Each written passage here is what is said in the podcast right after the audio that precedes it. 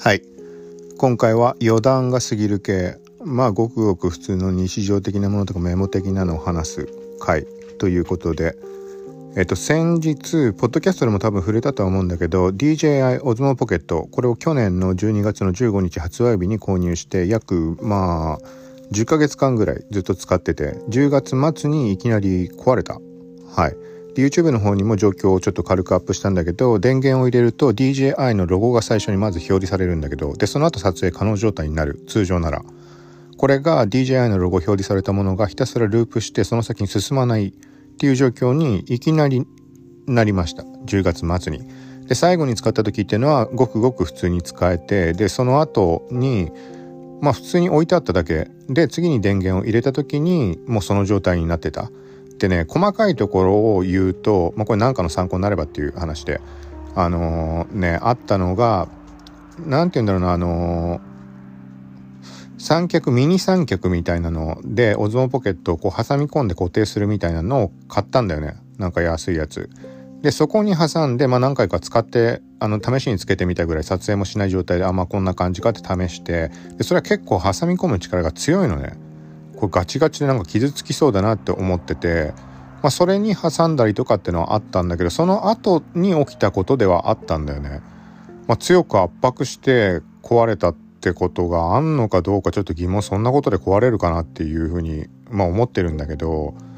まあ、何か原因があったとしたらそのぐらいかなっていう。はい。まあそんなことがあってでその時点で10月末の段階で問い合わせをしてみた修理に関して。はい。で修理に関しては購入から12ヶ月間であれば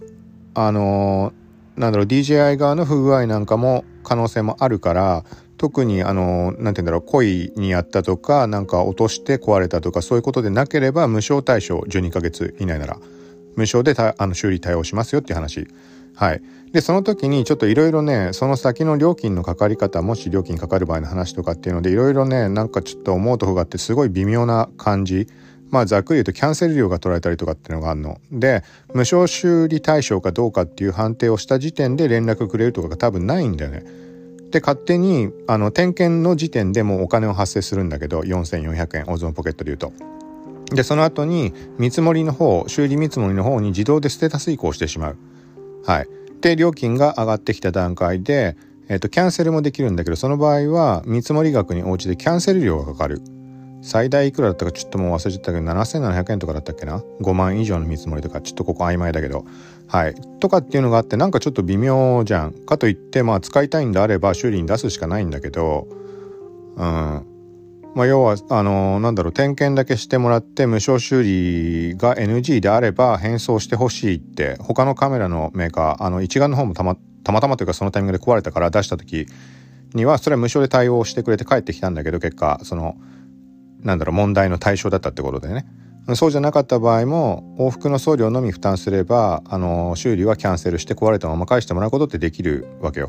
まあ、キャノンに関してだったんだけど他のメーカーちょっと分かんないけどまあそういうもんだろうなと思って。でも DJI が要要はそれができない。点検だけしてもらって無償じゃなかった対象じゃなかった場合に返送はできない。送料とか払ったとしても。はい、でその時点でもうすでに点検費用4400円かかってしまってる。で無償修理対象だった場合には送料も多分かからずに、えーとまあ、普通に帰ってくるって話だと思うんだけど、まあ、全体的に曖昧ではあるけど、まあ、何してもそこら辺ちょっと納得できなくてどうしようかなって考えつつつつもう12月3日になってしまった。けど購入したのが12月15日なのでまあその12ヶ月以内なら無償対象っていうとこ過ぎてしまう可能性がある。からもう、まあ、とりあえず出してみようと思って。で今日ちょっと申し込みをしました。はい。という感じでまあ今日の夕方ぐらいに集荷に来てもらって実際に出すわけだけどんでステータス、まあ、進捗状況なんかはネットでも確認ができる。はい。でこの出すにあたっての流れっていうのを軽くちょっとここで話をしておこうかなと、まあ、たまたま聞いた人の参考になればっていうところ。まあ後でブログにこれまとめようかなっていうのもあって、まあ、そこの覚書でもあるんだけど。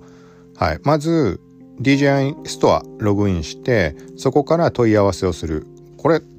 ログインしなくてもできんのかちょっとわかんないけども買ったものなんだろう DJI ストアで買ったわけじゃないんだけど別のところで買ったやつだけど製品の登録をしてあったんで、まあ、そこからが手っ取り早いなと思って。でまあマイアカウント行ってそこからなんか修理の申し込みみたいなカスタマーサポートだかなんだかそこから行くとまあ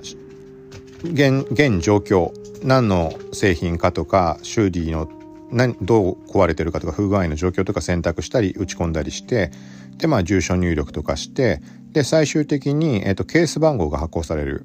はい、でそこにまあ発送先だとか自分の住所だとかも載ったりはしてるんだけどこれを製品を送る時にあの印刷して入れなきゃいけないよって一緒に。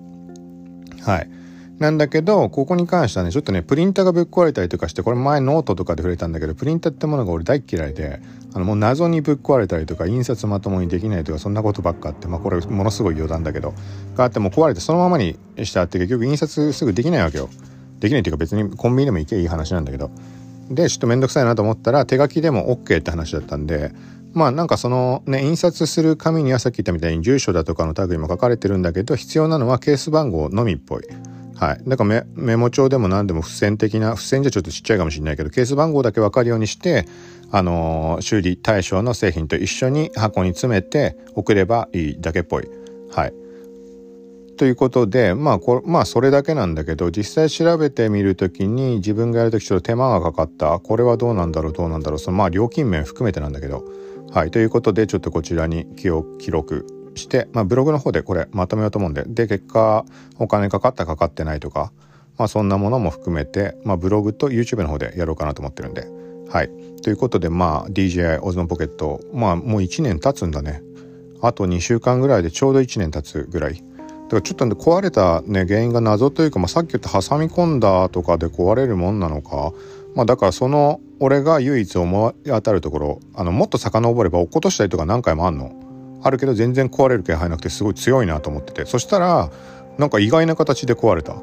それまでの間ってしばらく長い間落としたりとかなんか故障しそうなことってのもなかったからさ買った直後の方に何回も落としたりとかあったんだけど、まあ、全然問題なく使えてはい。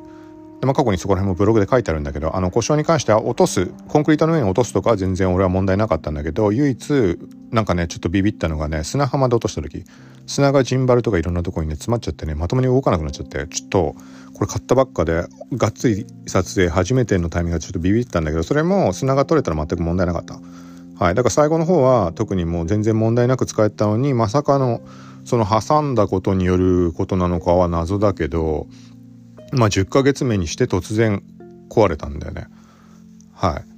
まあそんなこんなでまあその過去に壊れたかなとか落としたとかそういう状況も全部ブログにまとめてあったりするんででまあ最後に壊れた時は YouTube アップした時は 何だろうなあの過去にアップしちゃったオズモポケットで撮った動画とか写真とかをあの最終画面の関連動画とかに載せてあのー、まあなんか DJI オズモポケットの記憶みたいなもう死んだ死んだわけだから実際のとこはいみたいにやったりもしてるんだけどまあそういうのも含めてブログ書けたらなと思うんで。はい。ということでまあほぼメインが SNS とか感じになってるけどカメラ関連のもまああの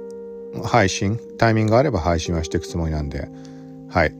ともう一個一眼が壊れたって話キャノンの方の話に関してもブログ途中まで説明で止まっちゃってるんでそれもちょっとあの近いうちやろうかなと思うんで。はい。あの5日間ぐらいの間であの何もしてないのに3機種カメラぶっ壊れるっていうね。はい。で今2つ目の修理を出すところもう1個はねもうちょっと GR なんだけどどうしようかなっていうところまあこんな感じで、まあとりあえず今回 DJI オズモポケットがぶっ壊れて修理に出そうかなっていう、まあ出すところ、はい。で、今後どうなるのかっていうところなんで、まあオズモポケット持ってる人、これから買おうとする人の参考になれば。はい。ということで、また近いうち、この結果も含めて他の配信も、まあ、配信していくんでよかったら聞いてください。さようなら。